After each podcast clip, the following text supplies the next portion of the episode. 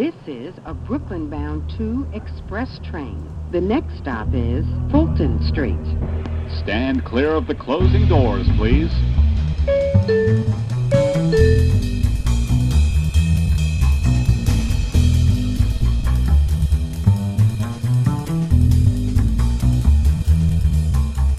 Hola a todos, bienvenidos a In the House. Mi nombre es Eliana La Casa. Hoy tengo de invitada a una comediante y lingüista mexicana de Sonora, que es el norte de México. Con ustedes, Grecia Castillo. Oli, acabo de entender por qué le pusiste in the house. Porque te apellidas la casa. ¡Oh! ¡Qué gran lingüista! Y yo de, ah, mira, se llama In the House su podcast, ha de ser de Airbnb. No, Airbnb. No, Airbnb. Airbnb es donde estamos ahorita. Sí, Una disculpita. bueno, hay muchos idiomas, hay muchas nacionalidades, estamos todos confundidos. Em, conocí a Grecia hace unos meses. Dos días. No, te conocí en abril, perdón, te toqué una- le acabo de tocar una teta. Hay de todo, hay multiculturalidad y acoso aquí, claro. Bueno, si no, no sería la escena de México, si no hubiera un poco de abuso. Eh, conocí a Grecia en abril, cuando yo estuve una semana acá en México, y nos cruzamos en el Open Mic de Cancán. Tuvimos 30 segundos de interacción y nos volvimos a reencontrar el otro día en el Casa Comedy Fest. Sí, donde pude haber estado yo, muy drogada o no, No vamos a dar detalles. hechos. Pero me la estaba pasando increíble. Entonces volteé a un lado y ahí estaba Eliana y yo, hola, ¿cómo estás? Y ya. Y, y yo, eh, pasadas las 10 de la noche, estaba perdida y sola y me acerqué y usé la técnica que me enseñaron cuando tenía 5 años, que es vos acércate a los otros compañeros del arenero y decir, hola, ¿qué tal? ¿Puedo ser tu amiga? Y acá estamos. Sí, o sea, siempre es una bendición encontrar a las mujeres y a los gays. Increíble.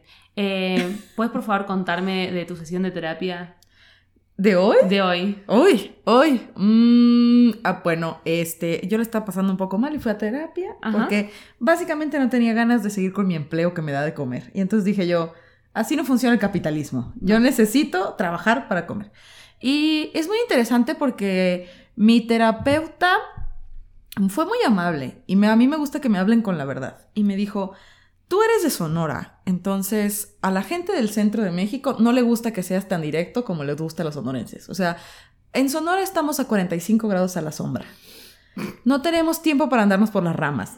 Te encuentras a alguien en la calle, lo saludas y te vas a la chingada porque no te quieres quedar platicando, estás sudando. Entonces yo ya tengo este, esta forma de ser en que te, te digo lo que te tengo que decir y me voy al, al frío, al aire acondicionado. Entonces ella me dijo, mira, llevas un año viviendo en Ciudad de México, en el centro de México, eh, todavía no te adaptas, entonces tranquila. Tranquila, vas a tardar en adaptarte, tienes que aprender que a la gente no le gusta que le digan sus verdades y todo el mundo quiere que le digas por favor, gracias y lo trates como si fuera alguien. Entonces. Pues ahí la llevamos. Ese es un, un sonorense, es un ranchero de México, así. Los rancheros, ¿quiénes nos escuchan? Gente de Argentina, me imagino. Está medio. Todavía. Creo. Hasta ahora hay 20 personas, así que no tengo una estadística como. Para ¿Cu- explicarles. ¿Cuánto hay? ¿Cuánto hay que tener? Por lo menos 100 para sacar un- una estadística. Yo creo que sí, que son de esos 20, 10 son argentinos, algunos son de Chicago, algún mexicano y Sí. un uruguayo. Para poder explicar qué es Sonora. O sea, el norte de México Sí. se compone como es Monterrey, es Chihuahua, es Sonora y es Sinaloa. Y no todos los norteños son iguales. En Sinaloa se ubica el narcotráfico. Sí. En Nuevo León es donde no existen los derechos humanos. Sí. En Chihuahua, sí, es una tierra muy loca también, muy rara. Y Sonora, Sonora me gusta definirlo como que somos tontos, pero no violentos a propósito. O sea, ¿Cuál, es la relación entre la idiotez y la violencia? es que, por ejemplo, alguien de Nuevo León dice, a la verga, tengo un chingo de dinero, les voy a quitar los derechos a los demás. Ah, ok. Voy a poner una lona que diga, tengo que mostrar que tengo dinero. Y un sonorense es como, no tengo dinero. no puedo hacer demostraciones de nada. Entonces, ¿quién quiere una quesadilla? Sí. Ok, me gusta. Em, te salteaste igual la parte en que te recomendaron hacerte amiga de argentinos. Uf, eso fue bellísimo. Entonces me dijeron, mira, eres muy directa. Entonces, estás en Ci- Ciudad de México, aquí no hay gente directa. Pero ¿sabes quién es bien directa? Los argentinos. Hazte amiga de los argentinos. Y yo, ya lo hice. Mm, Ya lo hice con Eliana La Casa. ¿Qué tal? está analizando solita, ¿eh? ¿Quién se está analizando solita? Que yo igual, yo soy una persona hiperdirecta, eh, soy como muy al pie, es como, de hecho, yo leo que alguien me pone por WhatsApp, hola, y le digo, hola, ¿cómo estás? ¿En qué te puedo ayudar? Cosa de que esta- este intercambio se resuelva lo antes posible. Eh, hay algo que es que estando de visita en Ciudad de México, saqué una simpatía de algún lugar que la tenía guardada, de cuando tenía 18 años y creía en el mundo y tenía ganas de ser amigos. Y vos me puedes ver en la, salida del Woco teniendo conversaciones con personas que vos dirías, Eliana, si viviera acá, no estaría hablando con esta persona. No, lo más probable es que no. Em, pero bueno, uno no puede llegar a un lugar y cagarse a piñas el primer día. Te lo respeto mucho eso. Te lo admiro y te lo respeto porque yo no puedo. O sea, yo. No, bye. Soy muy. De mecha corta, le dicen. O sea, yo ya estoy así que. Como si yo hubiera nacido harta. Así, como si a los cuatro años me hubiera hartado. Sí. Y ya de que ya no puedo hartar más. Ay, ¿sabes qué? Me hiciste acordar. Tengo un recuerdo, mi- como mi primer recuerdo así de la infancia, es tener cuatro años, estar en el jardín de infantes, mirando por la ventana diciendo, "Ah, ¿cuándo se va a acabar esto? Eh, yo iba a, un- a un- a una primaria pública y lo que sucede es que muchas veces en las primarias públicas hay de todos los niveles, de todas las clases, de todos los colores. Y lo que sucedía es que yo me aburría muchísimo. O sea, yo ya tenía cuatro años y había chicos que todavía no distinguían las figuras geométricas. Entonces, ¡Ay, cómo eres inútil, Manuel! ¡Puta madre, es un círculo, Manuel! entonces me pasaba eso. Eh, era como, ¿por qué estoy acá atrapada con todos estos monos? Yo. Yo algún día voy a escribir un libro de mi vida. O sea, porque yo tengo muchas anécdotas de que revelan que yo iba a ser comediante o alguien que cobra por hacer el ridículo. ¿Sí? Sí, o sea, a mí me cuentan que cuando yo iba en el kinder, no sé cuántos años tenía, estaba en el pueblo de mi mamá, porque mi mamá es de un pueblo, estaba en la misa y yo me paré de la butaca, de la banca del cine, de la misa, como sea, pero ya ni voy, o sea, ya. Me levanté y me fui a hacer padre y le jalé la bata así. Bueno, la, lo que sea que son los padres Sí. de la iglesia. Le jalé y le dije, La sotana. ¿me dejas contar un chiste? ¿Qué? Y él, espérate, o sea, ¡ay, mi reina, ahorita! Porque estoy dando un sermón. Y yo, se me va a olvidar. O sea, ya. Le hiciste luces al... Y yo de ya, desde chiquita, ya ya sabía, ya había agarrado el pedo, no me habían podido dominar la iglesia Ay, católica. Católica. Yo ya sabía que está diciendo puras Ay. mamadas, entonces. Yo a los 5 o 6 años fuimos a una fábrica de alfajores Uff. y mm, viste que vos te llevan como desde la primera máquina, la segunda máquina, la tercera máquina y al final te regalan un alfajor. Uf. Yo llegué a la segunda máquina y dije, ¿dónde están los alfajores? ¿Quién me va a regalar los alfajores? No tengo tiempo para esto. ¡Ay, resuélvanlo! ¿Por qué? ¿Por qué todo tarda tanto? Nadie está aquí para aprender. Ay. ¿Qué se cree que es una universidad esta? Estamos todos acá por los alfajores. ¿Alguien acá quiere ser alfajorero? No, nadie. Córtenla, por favor. No sé leer, no estoy aprendiendo nada. Carajo, sí.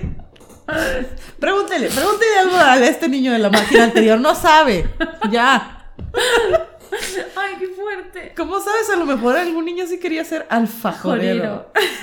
Eh, bueno, espero no haberle arruinado la experiencia a nadie que sí quería ser alfajorero y que ese iba a ser un momento determinante en su carrera y capaz yo se la arruiné. Eh, ay, Dios. Los mocos. Los mocos y la altura y el sobrepeso. Es. es- estar en Me- y, en la, y la polución. Estar en México realmente es una pelea contra los elementos.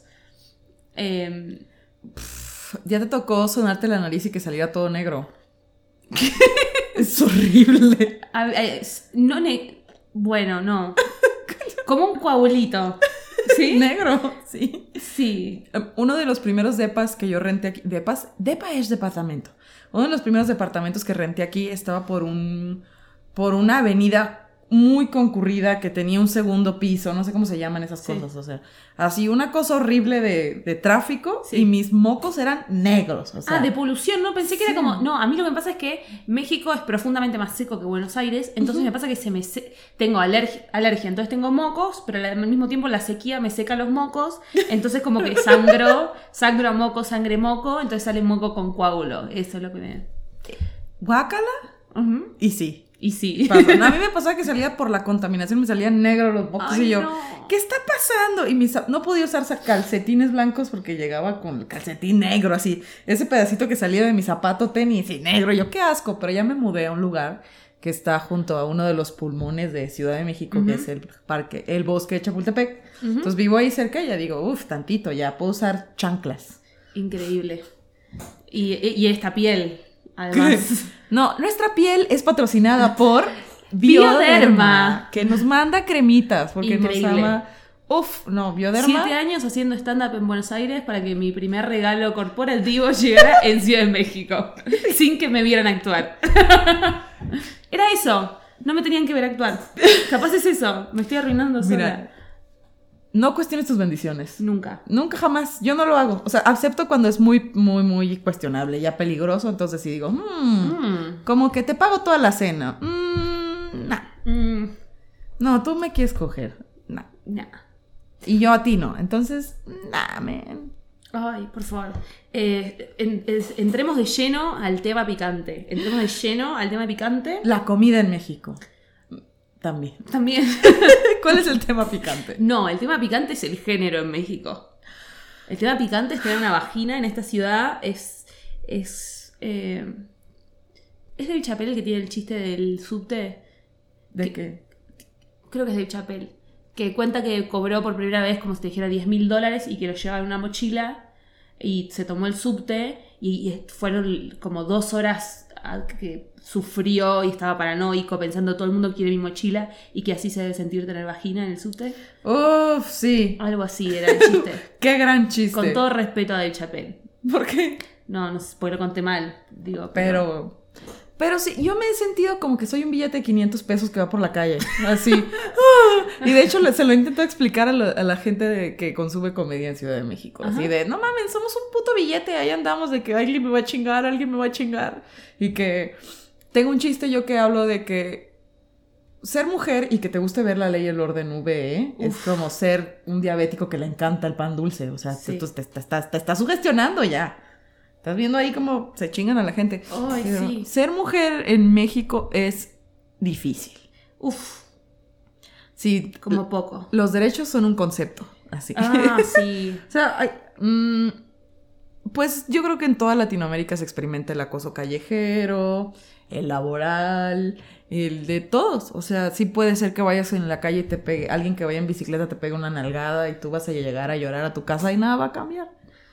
Qué belleza. Hay, un- hay, hay un lugar que no sé cuántos feminicidios tiene por día o por mes, o sea, uy, no, no, no, no, no, o sea, sí, sí, Sí, heavy. las cifras de México son escalofriantes, realmente.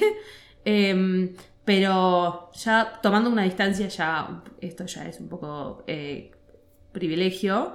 Las dos nos dedicamos a hacer comedia en Ciudad de México y hay que decir que los varones en Ciudad de México están. Son cavernícolas, hay que decirlo. Son. em, ¿Cómo explicarlo? Em, no. Como no- eh, solo he hecho como open mix y, y funciones así, donde me toca actuar con quien me toca actuar. Y eh, lo que he visto son unos materiales en donde la mujer eh, y un taco tienen como los mismos derechos civiles, ¿no? Tienes, tienes derecho a que te, echen sal- te echen salsa. Y ya. Sí. Esa es tu prestación, que te echen salsa. salsa de hombre. Siempre bienvenida, pero que no, no puede decidir por sí misma, jamás. Es eso. Eh, uf, ¿Tú sí lo sientes? O sea, Sí. tú sí, porque no sé si yo ya no le pongo atención o ya. Lo que sí he notado en la comedia de México es que hacen esta cosa muy maravillosa que es Primero dicen, ¿a poco no las mujeres son bien hermosas? Y yo, uy, algo va a pasar porque ¿Qué están hablando, están hablando bien de mí, me va a llevar la chingada. Así de que, ¿a poco Sí. no las mujeres son las más listas del mundo y las más tiernas? Hijo de su pu- Mientras más bien hablan de ti al principio, te están dando tiempo para que te vayas. Eso Sí. están haciendo. Sí, como que-.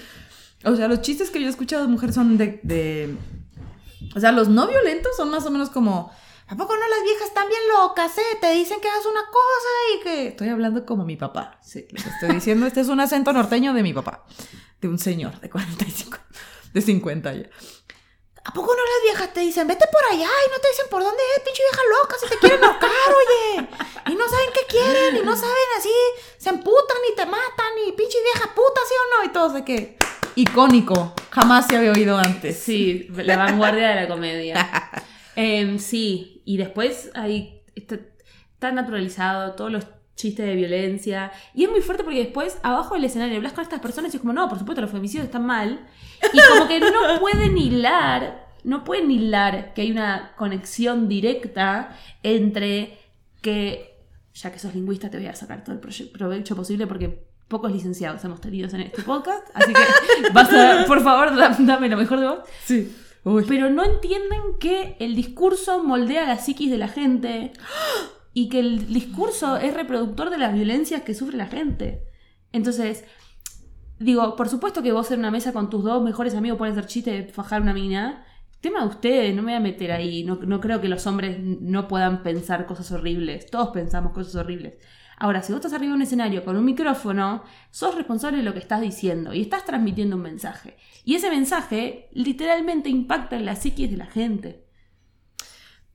Ustedes no lo pueden ver, pero el celular de Eliana está sonando. La PGR, la, la Policía General de la República, no significa eso la PGR, pero la Policía de México está de dónde estás, no te muevas. O sea, porque es eso. O sea, estamos enfrentando una situación muy fea en México en el que hay gente que quiere, que queremos como dar ese entender de que hay una responsabilidad grandísima cuando estás en el micrófono y de que la violencia que dices en, que, que- que- o sea, lo que digas en el escenario sí repercute en la sociedad, pero los comediantes que realizan este tipo de chistes están usando argumentos del primer mundo para defenderse de por qué pueden seguir haciendo chistes de violar a una menor con síndrome de Down.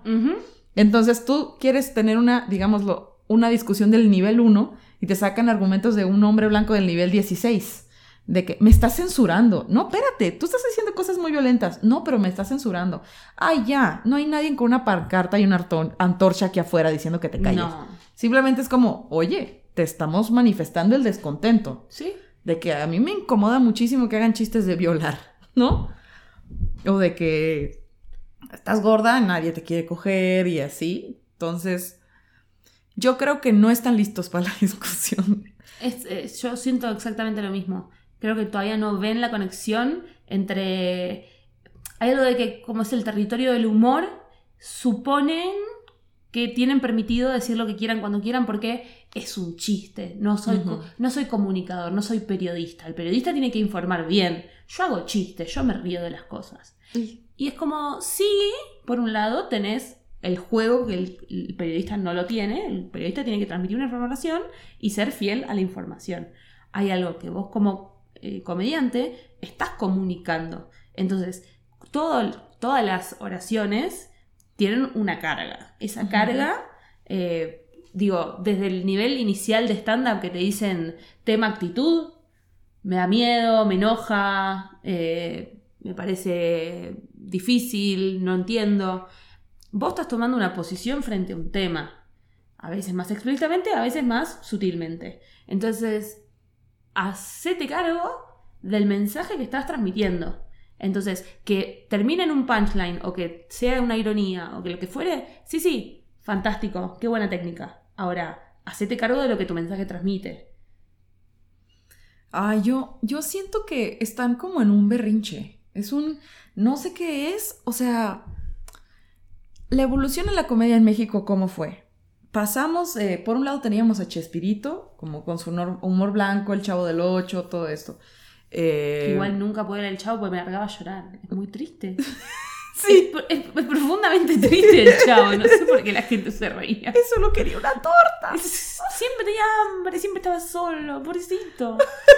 No llores. Bueno, por un lado tenías el chavo que era como que la comedia, de, como dices, muy te- un tema triste. Sí. Y por otro lado, los comediantes hacían chistes de las minorías nada más. Mm. De que las mujeres, los homosexuales, eh, que es muy raro que nunca hagan chistes de lesbianas, pero eran los, las mujeres son locas, mi suegra es una pesadilla, los homosexuales también son locas. O sea, siempre era la perspectiva del hombre o muy pocas mujeres. Y de eso, eh, el stand-up ya tendría cuántos años allá en Estados Unidos cuando de repente empieza a aparecer aquí. No sé, ahora el stand-up en Estados Unidos tiene 80 años. Uy, no, el stand-up aquí empezó, si quieres, hace máximo 10. Entonces va empezando y de repente nos llega esta carga política de, oye, resulta lo que, que lo que dices importa. Y entonces hay gente que lo ve como, no, no importa, lo único que importa es hacer reír. Eso es lo único que importa. Sí. Y si la gente se está divirtiendo, ¿por qué vienes tú a arruinar la fiesta con que ah, te importa la vida de las mujeres? ¿Cómo te atreves? Todos estamos aquí echándonos una cerveza. Sí. Nadie está hablando de violencia. Nos estamos riendo de que mi primo es gay, nada más. Sí, y es el, es el eterno debate de si la risa es el techo o el piso. Para mí, si sos comediante, hacer reír es el piso, es lo mínimo que puedes hacer. Si no, no puedes usar la palabra comediante. Sí. A partir de ahí viene si tenés algo que comunicar, si lo comunicas bien, si sos claro, si sos efectivo, si tenés una postura, si sos coherente con tu discurso, etcétera, etcétera, etcétera, etcétera, etcétera. Que es lo que te va a definir de comediante a un buen comediante. Para los hombres parece que ser reír es el techo. Es el último fin. El, ya está. Una vez que hace reír, ya está. Que, ya está. Me voy a mi casa. Porque ya lo logré. Sí. No se están proponiendo nada. Lo que estoy diciendo es que los hombres son vagos. Profundamente vagos. Em, Yo también lo veo en relación a que el público no es. eh, También el público va a su propio crecimiento y desarrollo. ¿Qué les estamos dando? O sea, hay gente que me ha tocado ir a bares y preguntar, ¿hay alguien de aquí que nunca haya visto stand-up? Y te levantan la mano. sí. Y ya les tienes medio que explicar. Entonces también es como, por un lado, pueden tomar esto de pretexto y decir, yo estoy haciendo reír, ¿no? Todavía no están listos por un mensaje. El público todavía no está listo por un mensaje. Por otro lado, hay mujeres que ya están listas y ya, uff, a mí me encantan algunas mexicanas y mujeres de América Latina que ya están hablando de algo. Por favor, sentite libre. Acá vamos a criticar sin nombre y vamos a felicitar con nombre. Así que Uf, todos los nombres que quieras tirar para tirar flores, bienvenidos sean. Está Mi Ramírez de México, está Rufinelli, está Eliana Lacasa, ¡eh! la, señor, las señoras de persona. O sea, lo poquito que yo he visto es como. Es tan refrescante ver stand-up con mensaje. Es como, Sí, como, como salir del show y decir. ¿Viste la crítica que hizo a, a, no sé, al narcotráfico o a esto o a lo otro? Delhi. Es ¿no? que qué horrible pagar 400 pesos para reírte una hora y media y llegar a tu casa y olvidarte de lo que había hablado. Es como. Además, hay algo muy fuerte que es que. Digo, hay, hay un montón de capas y un montón de, de cuestiones en esta situación. Yo creo que en parte los hombres tienen esta tan poca ambición por el hecho de que son privilegiados Sí. y entonces no tienen realmente ningún otro objetivo en la vida más que hacer reír y coger y casi siempre vienen de la mano. Entonces, hay algo que es que ellos no sienten en carne propia esta, este fuego por comunicar lo que les está pasando, lo que está mal, lo que hay que trabajar, lo que es vivir siendo una minoría o lo que fuere. Em, entonces no lo sienten en carne propia, por ende no se proponen eso. Y por otro lado, y me olvidé de lo que iba a decir. Ah, ahí te va este otro factor. A ver. Hay mucho dinero en esta industria. Ajá. Hay mucho dinero en esta industria. Y lo único que la industria te pide es la risa. Sí. La industria, la industria no le interesa. O sea, ¿cómo te diré? Eh, los patrocinios, Lo único que le interesa es que representes los valores de la marca como individuo, digamos. Ah, que seas muy tranquilo, que no seas problemático, que medio respetes a, las, a, la- a los adultos mayores. Y ya con eso te tienes acceso, no sé, a que la marca Nike te dé 16 pares de tenis y tienes que hacer apariciones públicas con ellos. O que la marca Kentucky Fried Chicken te diga, vas a comer todos los viernes Kentucky y te voy a pagar por comer Kentucky. Entonces, también, ay, yo creo que yo personalmente la siento, es un hambre de triunfar Sí. Y si haces reír, y el mexicano, nuestra cultura mexicana también es muy violenta, mm, carrilla o nosotros le llamamos carrilla, pero es burlarte del otro, o sea, también hay como esta cosa muy no no no quiero decir sangrienta, pero Sí. es como si te burlas de alguien, la gente se va a reír. Si eres culero, la gente se va a Sí. reír. Y tú puedes vender esa risa muy cara. Entonces, también si yo tuviera todo el privilegio, digamos que tengo un pene, ¿no? Y que se cumplió mi sueño. Ah, ya no soy frustrada porque tengo un pene, como diría el señor Freud. Chingue su madre ese señor, por cierto. Sí. Algo en defensa del señor Freud es que escribió un 27 volúmenes de una perspectiva hipermachista, pero terminó diciendo, y de las mujeres, medio que no sé nada, cuando venga una mujer psicoanalista, ella va a explicar lo que le pasa a las mujeres. O sea que aunque sea, tomó conciencia de que él no podía explicar por sí mismo, Que es un montón más de lo que hacen los comediantes mexicanos. Sí, yo y ese señor no nos llevamos tan bien. Entonces, no, supongamos que yo tuviera el privilegio. Sí. Y que no me tuviera que preocupar porque los feminicidios no son mi pedo, la violencia de las mujeres no es mi Yo pedo. no pego. Yo no pego, yo no violo, ¿por qué me dicen mal hombre? Yo. Y entonces, a mí podría importarme solo el dinero. O sea, yo ya, como trabajo aquí, ya tengo que desarrollar herramientas para no querer ahorcarlos. Mm. Sí. De ocupar espacios y shows. Pero yo creo que sí hay muchos factores. Pero también hay una resistencia ridícula al cambio porque ya es inminente. O sea, ya es presión de muchas partes Sí. cada vez se exige más la corrección política y supongamos que va a haber comediantes que van a ser revolucionarios y van a ir en contra de toda corrección política, pero es cuestión de, que- de tiempo de que te alcance. Porque ahora las mujeres y todas las minorías tenemos una voz. Y mi voz es, ¿sabes qué? No quiero consumir tu comedia, ¿cómo ves? Uh, o ¿sabes qué? No quiero ir a tu show, no quiero trabajar contigo. La gente, ay, yo escuché a un comediante decir, eh, eh, mi producto, mi producto multimedia es tan bueno porque le tiramos mierda a todos por igual. Hombres, mujeres, gente discapacitada, este, de todo. Oh, Y yo así, ah, perfecto. perfecto. Qué, qué- qué bi- qué bien como googleaste la palabra equidad. sí, le tiramos a todos. Y yo, ah, muy bien. Sí. Adelante, ¿no? Sí. Suena un poco convincente, pero también es como, No. No, no, no. Bueno, acá está el concepto eh, que no sé qué tan, eh, qué tan difundido está, que cuando uno bromea, por supuesto que un objeto de, quien, de, de lo que o de quien uno se burla. Y está lo que se llama punching up y punching down, que es reírse del poder o reírse del vulnerable, digamos. Entonces, si uno hace chistes de el presidente, eso es punching up. Si uno hace chistes del linchera que pide monedas en la calle, eso es punching down. Y eso se puede aplicar a todas las áreas eh, de la sociedad. Y mm, creo que hay algo que es que, eh, no sé, yo casi que creo que punching up debería ser como el, de nuevo, la base, el piso, de ahí hacia arriba. E inclusive, por supuesto que yo tengo chistes que pueden no estar 100% punching up o que pueden infringir un poco. Pero creo que discursivamente eh, eh, uno tiene que establecer que uno va a estar haciendo eso y que entonces uno se gana a veces la confianza de decir como sabes que bueno, ahora estamos todos de acuerdo en que yo creo que los malos son estos, bueno, ahora me voy a reír de este, pero porque ya me gané la confianza de que estamos todos de acuerdo de que yo no me quiero reír de la vulnerabilidad de esa persona, me quiero reír de esa persona en particular porque algo pasó. Pero tú leíste un libro. Tú puedes ver eso porque a lo largo de tu vida tú has leído libros y no la etiqueta de atrás de un champú cuando estás cagando y no hay nada que leer. Oh. O sea, también creo que a mí me gustaría preguntarle a la gente de la escena del stand-up, eh, ¿sabes cuál es el punto de hacer esto? ¿O tú por qué lo haces? Sí. ¿O qué has leído? ¿Y te ha entrado algo de lo que has leído? ¿O solo lees tips? Porque es igual, igual es válido que a lo mejor solo leen instructivos de cómo hacer reír Sí. y no han pensado lo que yo digo tiene un impacto en los Sí. demás. Sí, también creo que hay algo que es que, eh, pues para, para mí el humor es el lenguaje, no es el objetivo. Entonces, yo digo, sí, mi profesión es hacer stand-up, ponele.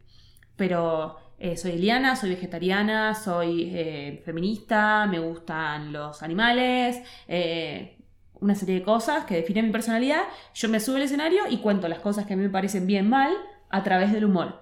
Y creo que justamente si uno tiene un trasfondo de cosas que te impor- que tenés muy en claro que te importan y que no te importan, o que te parecen muy bien o que te parecen muy mal, después el humor solamente lo que hace es lubricar ese mensaje para que la gente diga, "Ja, ja, ja, ja, ja, sí, el patriarcado se tiene que acabar. Como, como- Entonces, me- no sé, a mí también, a mí me parece, los, los grandes cómicos de la historia que a mí me han interesado, eran personas que tenían su activismo personal, fuera el que fuere, eh, porque eran ateos, o porque eran de color, o porque lo que fuere.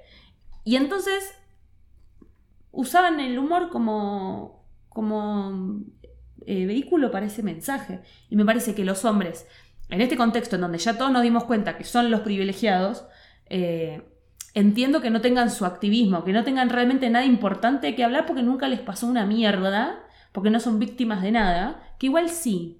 Hombres, lo que pueden hacer es eva- evaluar un poquito más si no son víctimas de ustedes mismos. Se las tiré. La pueden pensar. Háblenla O con sus de amigos. su clase social, a lo mejor. O de algo así, o de... Lo que sí me gusta, que no creo que sea intencional, o a lo mejor sí, que hay comediantes en México, varones, como dices Sí. tú, que su comedia no es revolu o sea, es revolucionaria porque no ataca Claro. hacia abajo. Y Exacto. eso para mí es hasta cierto punto, es, es bien refrescante. Sí. Que, que tengan, que son estos hombres que llenan teatros y que no dicen, ah, tu novia es bien puta, ¿cómo ves? O sea, y es como "Ah, un vaso de agua helada. Es como, hombres, esta no es su batalla, no tienen por qué hacer humor feminista, lo que sí pueden hacer es no tirar más mierda de la que ya hay. Ya con eso les estamos eternamente agradecidas, están haciendo lo que tienen que hacer. Sí, y hay muchos que eso sí se los aprecio un chingo y nunca he tenido la oportunidad de hablar con esos comediantes de, de decirles, oye, ¿tú por qué no te vas hacia acá? No que te esté pidiendo que, te, que empieces a hacer chistes así tan misóginos y tan de mierda, pero ¿cómo tomaste una decisión de caerle bien a la gente? con tanto poder que tienes, ¿no? De convocatoria. De ser buena persona, básicamente. Sí, le cae bien a. A mí, una experiencia muy fuerte que tuve fue que estaba en un teatro y estaba abriendo un show para 1800 personas. 1800 personas, viernes en la noche, todo el mundo quería hacer desmadre. Entonces yo empiezo mi chiste diciendo, ya que llevaba como 10 minutos, les digo, mujeres, nunca paguen nada. Nunca deberíamos gastar un puto peso, les dije. Y todo el teatro me dijo, ¡Bú! ¿Qué? Y yo, o sea, nunca hubiera esperado esa respuesta. No. Y les contesté, ah, porque no los puedo ver, ¿verdad, cabrones? Y, y- y yo, una estrategia que yo uso para aquietar a un hombre es siempre decirle, ay, tu pene es pequeño. Y se callan, o sea, es muy... El día que se den cuenta que no importa de qué tamaño es su pene, es como que Qué fuerte. van a salvarse, pero tú le dices a un Sí. hombre, pero tu pipí es chiquito. Y se calla. Lo... es el otro polo. O sea, es, es un síntoma también de la, de la masculinidad tan absurda que tienen Sí. los hombres, así como en México. Y, y mi, mi perspectiva de este chiste les digo a las mujeres, nunca paguen nada. Les voy a decir por qué. Porque ya gastamos 600 pesos en depilarnos el culo, las zapatillas valen 700, el vestido, todo, todo eso para que pagues tu Uber, tu cena y acabes mal cogida. No. Estamos invirtiendo mucho. ¿Cuál es nuestro beneficio? Nosotros no tenemos los mismos orgasmos que los hombres. No. Y todas las mujeres. Sí es cierto. Uf. Uf. Pero nadie está, o sea, lo que el, el comediante, el chiste básico es, ay, mira, te trajo y te está pagando la cena, cógetelo. Sí. Y es como, no, amigas, Mm. esto no es así. No es así. La vagina no es un recurso renovable. Se acaba. Ay, salvemos al planeta, cuidemos las vaginas. Em, Sí, mil. Básico. Eh, hay algo que es que yo, eh, lo poco que conocía de México era a través de eh, los comediantes que grababan en Buenos Aires, La culpa es de Cortés, eh, que son buenas personas. son buenas personas. Entonces, yo llegué a México sin conocer una sola comediante mujer, salvo por redes sociales. Ujú. Eh, y de pronto descubrí que estos hombres que yo conocía eran la excepción a la regla. Uy, sí, mil, te sacaste la lotería. Eh, sí, pero viví engañada. Viví engañada y, mm, y ahora estoy ahí eh, a la salida de los Open Mix y al lado mío hay un señor que abusó y enfrente mío hay otro señor que abusó y al lado hay uno que habla de abusos como si fuera un chiste. Eh, A mí me pesa mucho la inercia, la inercia social en la escena de México, yo creo que en México en general, que tú te puedes indignar mucho por una situación de acoso y la víctima también está molesta, pero nadie más reacciona. O sea, y se buscan 80 razones por las que, ay, ya, pobrecito, se equivocó una vez, ya, es que tú también estabas peda, por eso te metió mal. A, ver, ¿qué estabas haciendo esa hora? Ay, pobre, es que está enfermo, por eso acosa. Y es como, acosó y ya. Acosó y ya. Y, y es una inercia bien fea de. Yo me veo ridícula haciéndola de tos cuando nadie más la está haciendo de tos. Sí. Entonces, yo creo que también hace falta gente que se ponga firme y que diga, bueno, yo sí una vez le dije, chinga tu madre en la puerta a un acosador de la Sí. escena. Y desde entonces no me mira y no me saluda y yo, perfecto. Sí. Perfecto, mido un metro setenta, cabrón. El día que quieras. Eh, vamos a hacer una aclaración, una referencia cultural. Eh, 1,70 en México es alto. Eh, Es más alto que el promedio. sí. Se me olvidó. Porque acá te estabas como jugando y iba a venir alguien de Argentina y te iba a hacer mierda la cara, básicamente. Hay mujeres, o sea, el promedio de mujer podría ser entre 1,50 y 1,60. ok. Entonces yo, Estás. yo peso. Yo peso lo que corresponde. Em, sí, me- tengo esa sensación de que estás totalmente aliviandado. Es como ya pasó, ya pasó. Ya pasó un tiempo digno. Sí, dice, ay, ya, ¿cuánto tiempo más tiene que sufrir la discriminación y el rechazo? Ya estuvo seis meses fuera de la escena. ¡Qué verga! Y estamos hablando de que es persona. to- todas estas son personas que no pidieron disculpas, No. que no recapacitaron, que no. Porque digo, esto es lo mismo que dicen como sobre Luis C.K. o sobre Aziz Ansari o sobre, digo, cualquier mediático que haya sufrido, entre comillas, la misma situación. Que es que, para mí, para cualquier situación, ex- exige una disculpa sincera, Uf. exige una distancia en donde es como, ah, ok, me voy a tomar un tiempo para reflexionar. Exige una educación sobre el tema. Yo no vi ninguno de estos cómicos asistiendo a un curso de- sobre género, eh, aprendiendo sobre los privilegios de ser hombre, ni mucho menos. Y por último, una acción reparadora, que sería invertir en un show eh, de mujeres, eh, apoyar la carrera de una mujer, eh, donar dinero a fundaciones que asistan a la violencia de género. ¿Se entiende? Como... Si no, como, si no, no hay. Si no te estoy perdonando porque pasó el tiempo, no porque cambiaste, no porque mejoraste como persona, no porque tomaste conciencia. A mí. Ay, les va. Cuando yo conocí a Eliana, estábamos a las 2 de la mañana y me estaba hablando de todas esas cosas de, de cómo, en teoría, ¿qué pasaría si las mujeres fuéramos personas, no? Y entonces, yo no sé si ustedes vieron la película Tierra de Osos, en la que está el oso así hablando con la aurora boreal y ella haciendo formas para comunicarse. Así yo, así. Ah, Eliana es como para mí la aurora boreal. O sea, yo vengo de un estado muy machista. Y me dices tú, a una disculpa, una acción reparadora, una distancia. Yo me conformo con una. Es más, ¿A qué, te ¿A qué te referís con disculpa? ¿qué es una disculpa? Sí, disculpa, va muy rápido. Tranquilo, cerebrito. Yo así que, con una, con una. Es más, ya las mujeres siento que estamos así con los pies sangrantes, güey, de ya. Sí. De sufrir este calvario. Ya, hombre, puta madre, actúen como, Sí. como lo que es que es malo. Mira, hay un come... Te lo juro, te lo juro Te lo juro. que un comediante que robó material, a no me acuerdo quién, sufrió más consecuencias, más consecuencias, consecuencias que estos tres pendejos que andan acosando mujeres. Sí. Y tiene más estigma de, ah, chale, güey, no lo voy a invitar a un ratito de, ay, ni lo voy a invitar a mi show, güey. Y este güey de, ay, bueno, ¿quién no agarra una chichi de repente? Así. Tremendo. O sea, yo quería hacer, yo, yo me urgía gritarles, valen verga, oigan, ¿cómo les puede, o sea, estoy, les pueden más que se roben un PlayStation a que violen a una de sus amigas? Pero. Entiendan eso, entiendan. Sí. Pero porque cuando alguien va a la, a la comisaría a denunciar que le robaron el auto, nadie le preguntó, ¿y el auto de qué color era? ¿Y dónde lo dejó estacionado? ¿Y a qué hora? ¿Y usted por qué compró ese auto? Usted estaba buscando que se lo roben el auto. No, bueno, así, en esta, en esta economía se compra un Corvette rojo. No, No, bueno. Y después ya. se quejan. Sí, nadie les dice. Es, es- es difícil agarrar el pedo de eso, como entender, ¿qué te pasa? O, pero siento que conforme las mujeres vayamos teniendo más peso en la industria y como consumidoras también, las empresas ya no se quieren relacionar con acosadores. Y entonces la gente ya funciona más, eh, ya reacciona más en función al capitalismo y a las consecuencias económicas que a sus convicciones personales. Sí. Ya saben que si tú apoyas a un acosador, yo, Sí. mujer, no te voy a consumir. Chinga tu madre. Entonces es como, vamos a correrlo del bar porque sh, nos vamos a ver mal.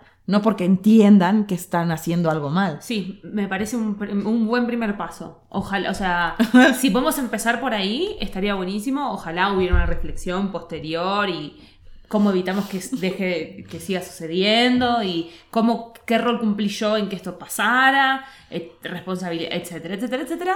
Creo que falta un montón. Sí, Pero- Aurora Boreal. ¿Qué figura es esa? No entiendo.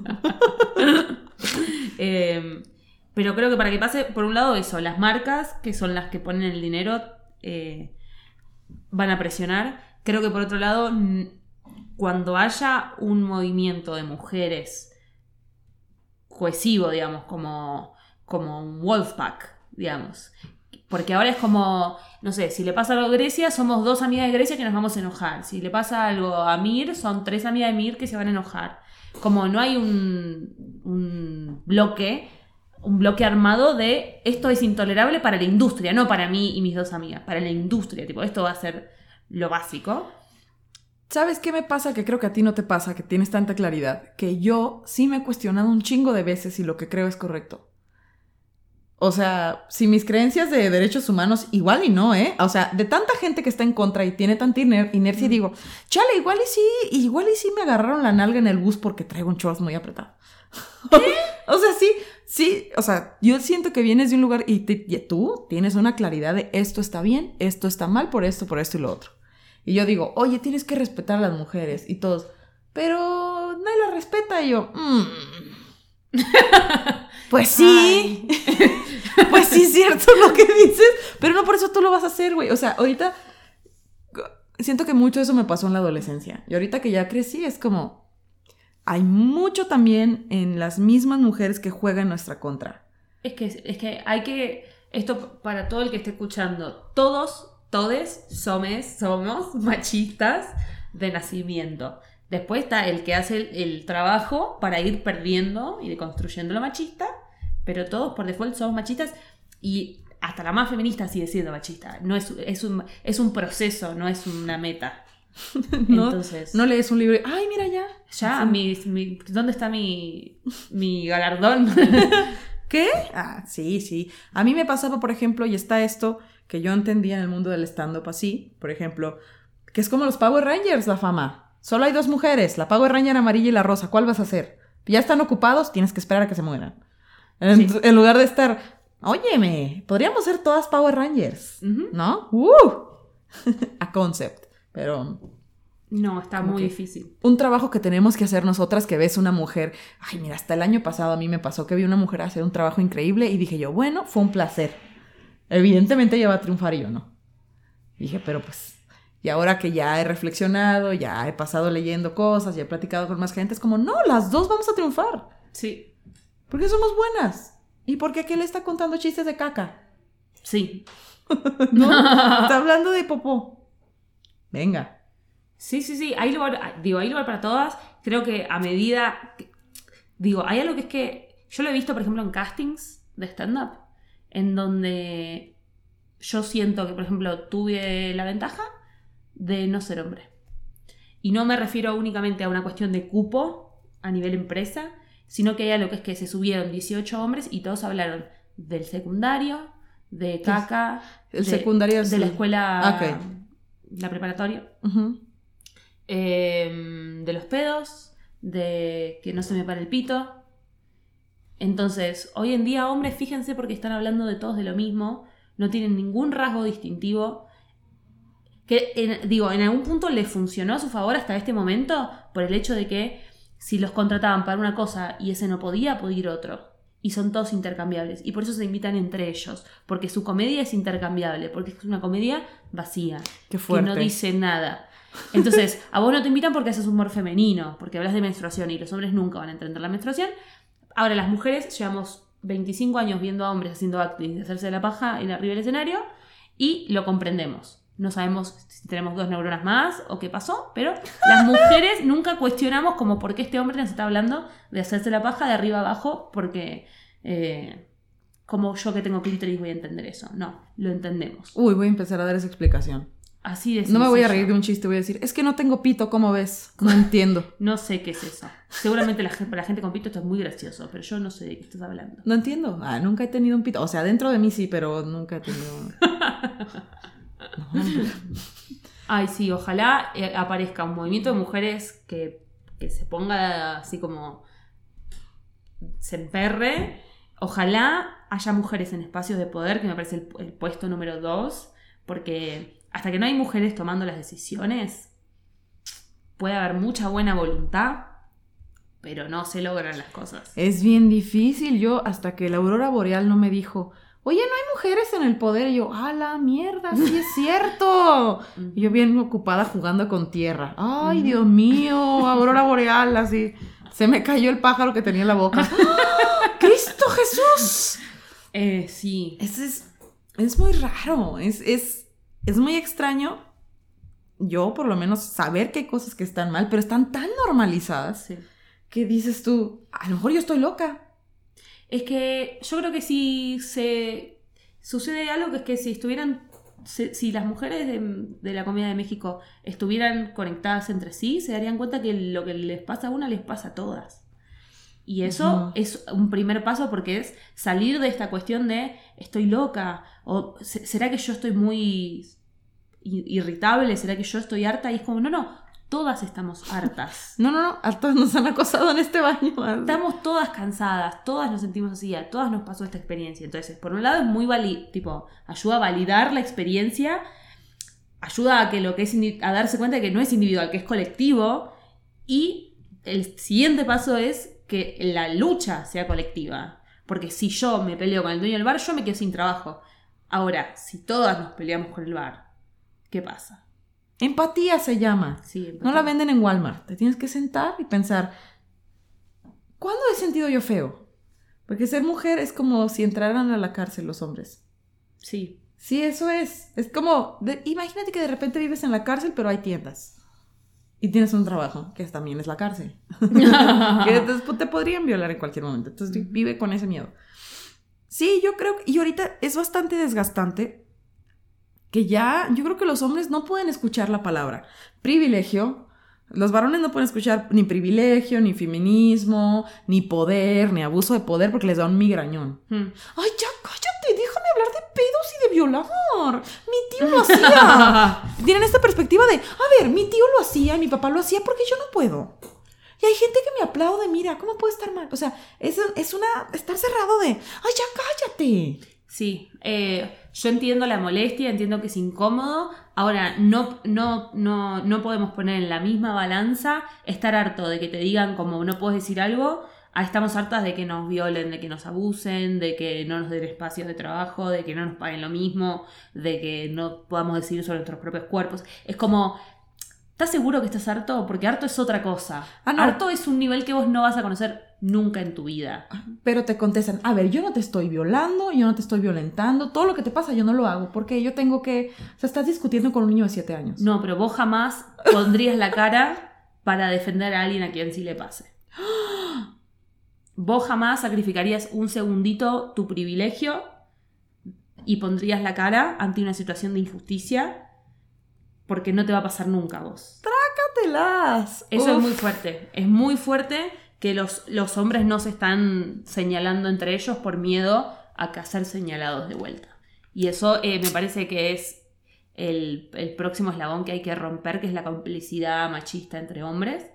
Eh, y que, por eso, uh, ¿sabes que en abril cuando justo vine había sucedido que un, creo que es cómico, pero farándula, que es golpeador, que tenía una situación de haber golpeado a su esposa, todo el mundo lo sabía, estaba en cartel que iba a ser un espectáculo y que un cómico también muy famoso lo señaló.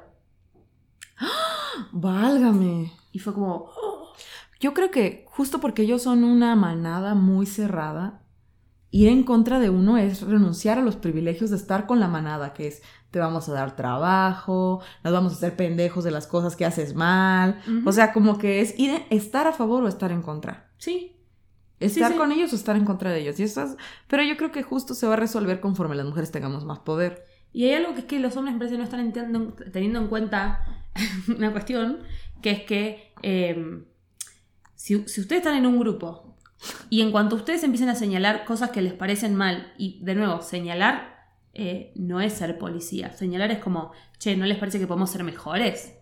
Es plantear un desafío nomás. Si esa gente se les da vuelta, ¿realmente quieren ser amigos de esa gente? ¿Quieren trabajar con esa gente? Y por otro lado, ¿saben qué gente no hace eso? Las mujeres. Los hombres no quieren perder los espacios en, en las cofradías de hombres por miedo a quedarse afuera. ¿Qué es lo que, es donde, afuera es donde estamos las mujeres? Y es como, bienvenidos a trabajar con nosotras, señores. Nosotras sí estamos abiertas a trabajar con ustedes. Ustedes son los que no están abiertos a trabajar con nosotros. Entonces, me encantaría que vivieran esa experiencia. Yo sí he pensado así de, a ver, ¿por qué los hombres nos tratan tan mal si nosotras nos cogen? Y es literal lo único que les interesa de nosotras a veces. Entonces yo digo, si las mujeres genuinamente hiciéramos un sindicato de, ya no nos vamos a coger a los pendejos, agarran el pedo en menos de 10 minutos, ya están ahí reparando, pidiendo disculpas. Pero, o sea, y, y- y deberíamos, sí lo he pensado en serio, así de que ya, hay que cubrir el, el sueldo de las, de las trabajadoras, de las prostitutas y no cogernos a ningún güey, porque es lo único que les interesa a nosotros. Eso y que lidiamos con sus emociones. Porque cuando un hombre tiene un problema, no va y le cuenta a sus amigos, Mm-mm. va y busca a sus amigas. Oye, me tengo una emoción, ayúdame a lidiar con Ay. ella. Una vez en mi casa llegué de una función y mi, mi roomie tenía una reunión con amigos y estaba un güey gritando en mi sala y yo dije, ah, mi roomie le está dejando gritar, seguro lo conoce, no me voy a meter. Y le pregunto, ¿y este güey quién es? Ah, no, venía con tal. Y ya volteo yo, ¿por qué estás gritando en mi sala? y justo lo que estaba haciendo este hombre era un desahogo de sus emociones. Sí. Un desahogo así de, tengo un problema marital, tengo esto, tengo lo otro. Y yo así de, mira, me estoy tomando una cerveza, vengo llegando a trabajar, ¿por qué no lo lidias con alguien más? Y las demás mujeres ya estaban así en velocidad, así, si manejan en estándar, en velocidad en cuarta. Sí. En cuarta a atender a este hombre, darle opciones y yo, no, No. No, no, no. no, yo no soy guardería, Ocúpense yo no soy centro. ustedes. Es hora de que. eh, ese es el lugar que tienen los hombres en el feminismo. Cuando empiezan como, ¿por qué no podemos ir a las marchas? No, quédense en su casa, hablen de sus sentimientos. Hagan, e- hagan ese trabajo. Les va a servir, nos va a servir a todos. Eh, ayuda a que sea una, una sociedad mejor, que los hombres aprendan a lidiar con sus emociones. Y también es, es el motivo por el cual eh, las mujeres se recuperan de las rupturas mucho mejor que los hombres. Porque las mujeres vienen hablando hace meses de la crisis que tienen con el novio, con sus amigas. Cuando rompen, eh, hablan con sus amigas, con su mamá, con su familia. Si tenés a un amigo abiertamente, bueno, uff, uff, privilegiada. Eh, los hombres, cuando se separan, pierden la única persona con la que se sentían cómodos hablando de sus sentimientos. Entonces pierden a su novia y a su mejor amiga Y a su terapeuta. y a su terapeuta y a su mamá y a la que limpia. Entonces su vida se destruye.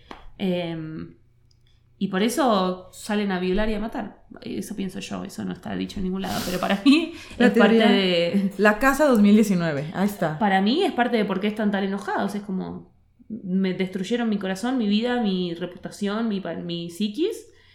Y estoy muy enojado y no sé qué hacer. Entonces las odio.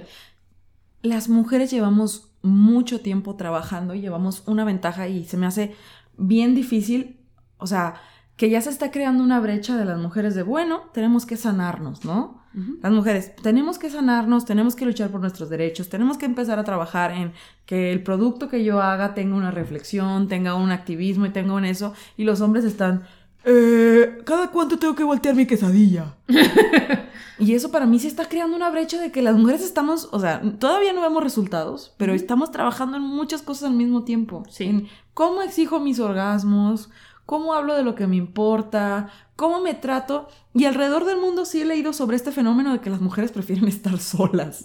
O sea, me compro un dildo y ya no tengo que Sí. terapiar a alguien, ya no tengo que tolerar a alguien violento. O sea, las mujeres ya sabemos la terminología de todo. Ya vas caminando en la calle y oyes señoras de, sí, ese es su mecanismo para lidiar con el trauma. Y los hombres están de, ¿qué chingo está el FIFA, no, güey? O sea, obviamente no es, no es tan muy puta me general. dejó. La muy puta. Ah, igual que la otra puta. Entonces, es mayoría de mujeres las que estamos haciendo un trabajo de análisis, de responsabilizarnos de nosotras mismas. Y yo conozco muy pocos hombres que dicen, voy a ir a terapia. Oh. Voy a ir a terapia. A lo mejor esto es mi culpa. eh, no tengo por qué tratar mal a otra gente. Y hablemos de el hombre que va a terapia después de que lo dejaste. O sea, el hombre te usa de terapeuta cuando vos te vas, ahí va a terapia. Y es como, y vos llevas seis meses diciéndole, amor, ¿por qué no vas a terapia? Porque vos tenés que hablar con alguien sobre esto. Yo no te puedo dar las soluciones, yo no puedo ser tu amante y tu terapeuta. No funciona así. Y los dejás y al día siguiente arrancan terapia. Y es como. ¡Ah! Nunca. En Argentina funciona mucho. En Argentina estamos muy sobreanalizados. Argentina tiene la, la relación más alta de terapeuta por persona por habitante del mundo, realmente. Entonces sucede mucho. a to- todos hemos tenido. Digo, yo tu- tuve por lo menos tres novios que les insistí sostenidamente en el tiempo en que empe- empezaran a hacer terapia por ellos, por la relación, por todo. Y los dejé y al día siguiente arrancaron terapia. Eh, no, mis exnovios nunca van a terapia. Ajá. Eh, uno está loco, así de, uno es un sociópata, el otro se enfocó más en su trabajo. o sea, no, no, no, no. O sea, aquí allá es. En, yo sí siento que hay mucho estigma en México y en las en la provincia en general de ah vas a terapia estás loco Ah, estás sí, sí. loco pero es normal no no estás loco qué oso ir a terapia Mm. entonces qué oso qué, qué vergüenza no, no pero yo sí de verdad tenemos en un pedestal a los hombres que hacen el mínimo. Sí. ay me limpio el culo no le pego a las mujeres y voy a terapia.